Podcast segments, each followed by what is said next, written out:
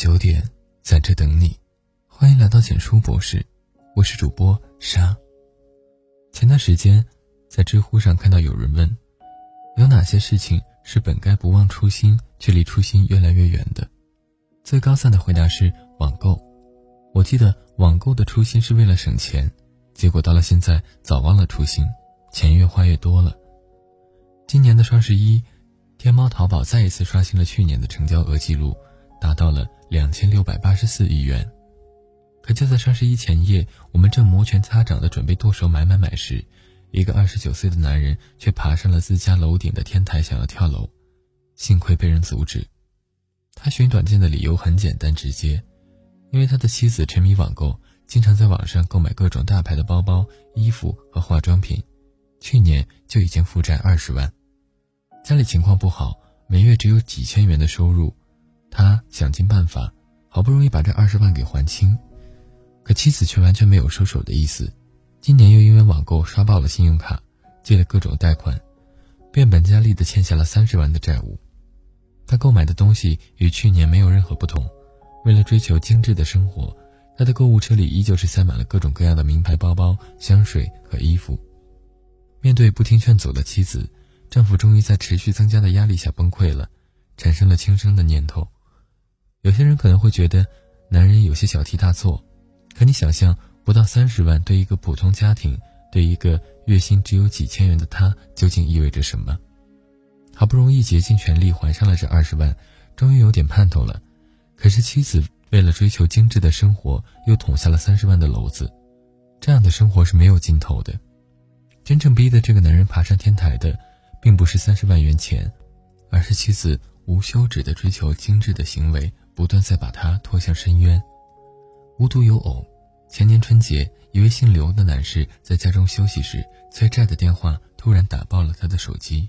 他的妻子爱网购，他连忙找来妻子询问到底是什么情况，才发现原来自己的妻子为了追求精致的生活，为了能够装饰朋友圈，竟然神不知鬼不觉地在网上买了一大堆衣服、高跟鞋和各种奢侈品，有数不清的牛仔裤、各款鞋子。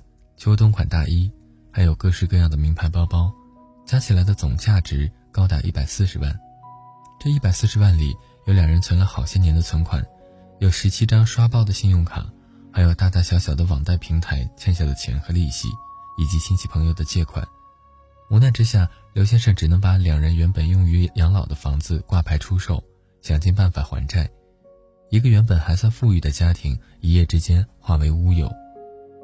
追求精致生活有错吗？没错，但是这一切应该是按照你的能力而行。举债盲目去追求这样的精致生活，只会把自己逼进无边的深渊。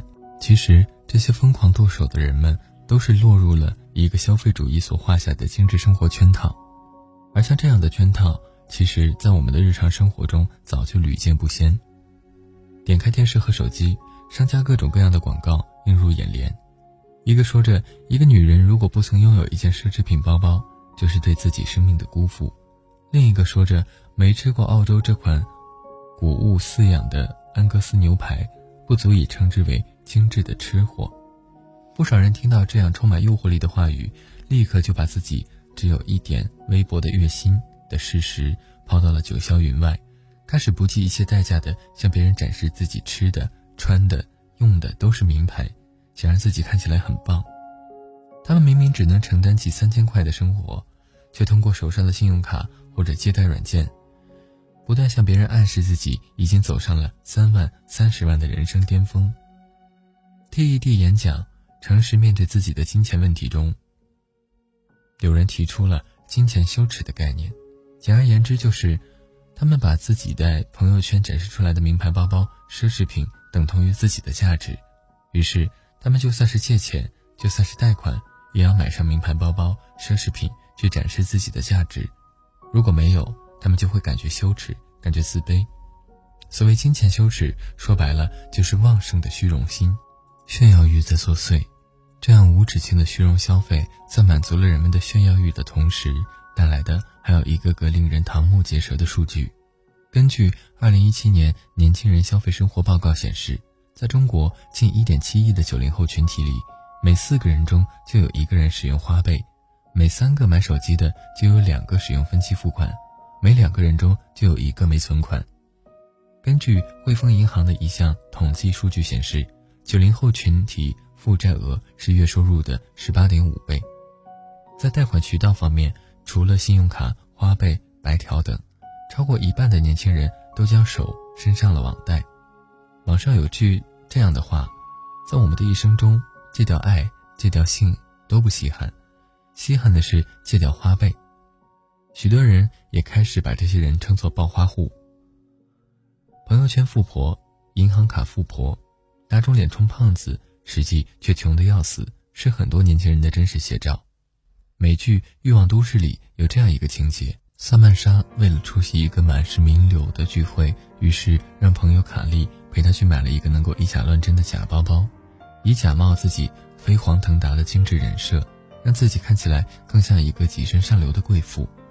然而到了聚会现场，萨曼莎的假包很快就被人拆穿。被人毫不留情的嘲讽并赶了出来。很多年轻人也正在像萨曼莎这样，为了提高自己在朋友圈的身份段位，想尽办法一掷千金的为自己捏造人设，好去接近心目中上流精致的圈子，享受他人羡慕的目光。即使住的地方唯一整洁的地方只剩下床单，也要秀出自己一顿加上了滤镜的经典 INS 风早餐。即便杂乱无章的桌面已经摆不下几瓶化妆品，也要用滤镜营造出北欧贵族梳妆台的氛围。这些精致的背后，可能是背负的巨额债务、凌乱不堪的房间、一地鸡毛的生活。许多人一边在朋友圈享受赞美，过着看上去精致的生活，一边又和不断增长和透支的数字做着痛苦的斗争。有个人说的很好：“作为一个专业信用卡催收人。”我常常看着那些1997年、1998年的姑娘欠下了六七万元的信用卡，我真的很想问问他们在想什么。人呢，最终为欲望买单的还是自己。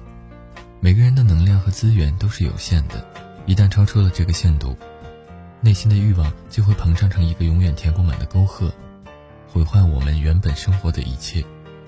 我们应该分清楚什么东西叫该买的，什么叫不该买的。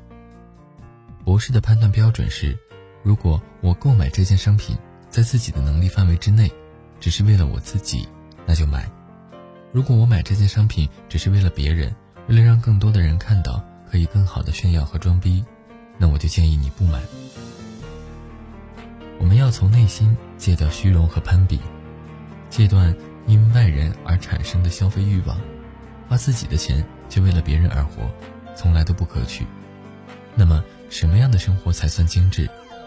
网上有一个高赞的回答是这样说的：真正的精致，不在于拥有多少荣华富贵，而在于屈辱苦难面前，依然保持优雅的姿态，将眼前的波涛汹涌化为内心的波澜不惊。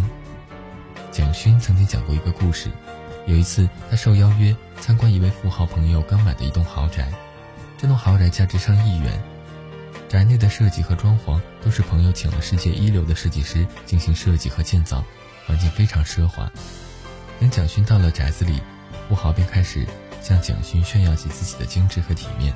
你看，这是明式家具；你看，这是意大利最贵的床。可是，在富豪的炫耀之中，蒋勋却发现了一个细节，那就是这个富豪平时都在炫耀自己生活如何如何精致，住在这里如何如何惬意和舒适。可是他却发现，他连厨房炊具的胶膜都没有撕掉。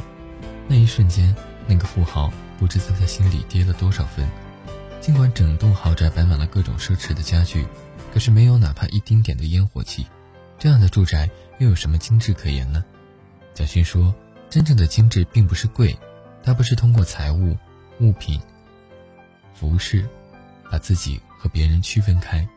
当你想以此。”区别自己和别人时，你就已经失去了精致。一直觉得真正精致的并不是金钱，应该是一颗热爱生活的心，把细碎的生活也能过得讲究，让平淡的日子也能开出花来的小确幸。几年前热播的《爸爸去哪儿二》有个镜头让人难以忘怀，节目组邀请几位妈妈来到拍摄地，悄悄为爸爸和孩子们做一顿饭。曹格的妻子吴素玲在做完饭后。出门摘了几片翠绿的树叶，一个充满自然灵气的快脱就这样诞生了。农家的简单小炒，配上这一抹灵动诱人的翠绿，霎时间变得更加温馨有趣。在这一瞬间，我觉得她一定是一个生活很精致的女人，因为即使在毫不相干的田野乡村里，即使在简陋到不能再简陋的隔间里，她依然有一颗旺盛热爱生活的心。刘若英曾经在《一世得体》中写过自己的祖母，她的祖母喜欢穿旗袍，从来没有看到过她蓬头垢面、凌乱不堪的场景。每当家里有客人的时候，祖母会把一切安排得有条不紊。下厨的时候，她都会算好时间去梳洗一番。这个时候菜刚好上桌，头发也没散。刘若英说：“祖母的精致和得体是她一辈子都学不来的。”在博士楼下的邻居有一对老夫妇。他们的生活并不富裕，都是靠着退休金过日子。但是老爷爷每天都会去花店买一束花送给家里的老婆子，同样也是在用心点缀自己家里的客厅。我所认为的精致生活就是这样，可以没有钱，可以很平淡，但是会在尘埃中开出细碎的花朵来。曾经听过很受益匪浅的一段话：我们应该像花朵一样去生活，向上生长，无论是在泥泞里。还是无人注意都不会影响它，它都会去肆意生长，尽情绽放。王小波说：“一个人应该拥有的是一个诗意的世界，它和钱无关。当你戒掉了炫耀欲和虚荣心，当你真正去热爱生活，你会感觉内心在涌动着美好和诗意。到那个时候，你会发现，真正的精致完全是靠你自己来定义的。有形之物的精致，终有一天将会腐朽。”但精神上的精致却会伴随我们的一生。文章到这里就结束了。如果你喜欢，记得把文章分享到朋友圈，让更多的朋友听到。你的点赞和转发是对我们最大的支持。我们明晚九点不见不散。晚安。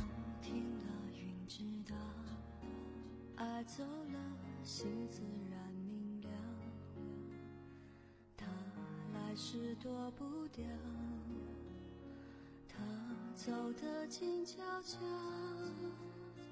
你不在我预料，扰乱我平静的步调，找苦恼，怕不爱睡不着，我飘。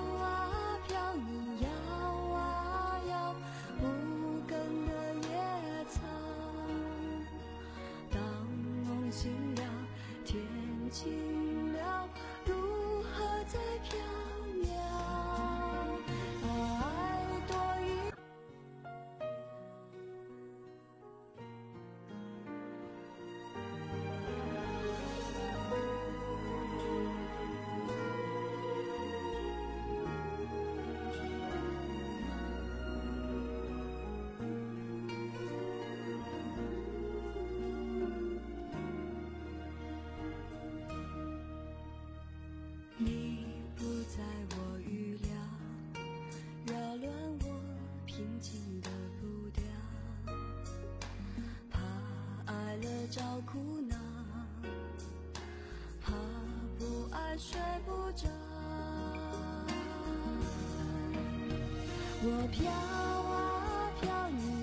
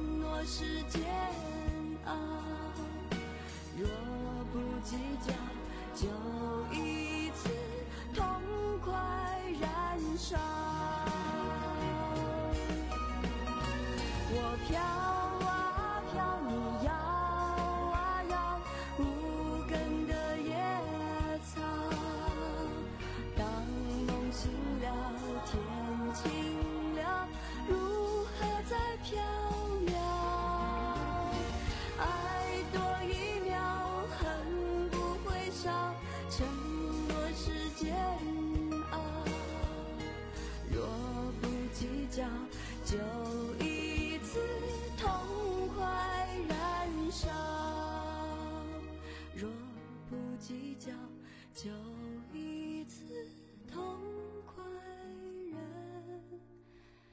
烧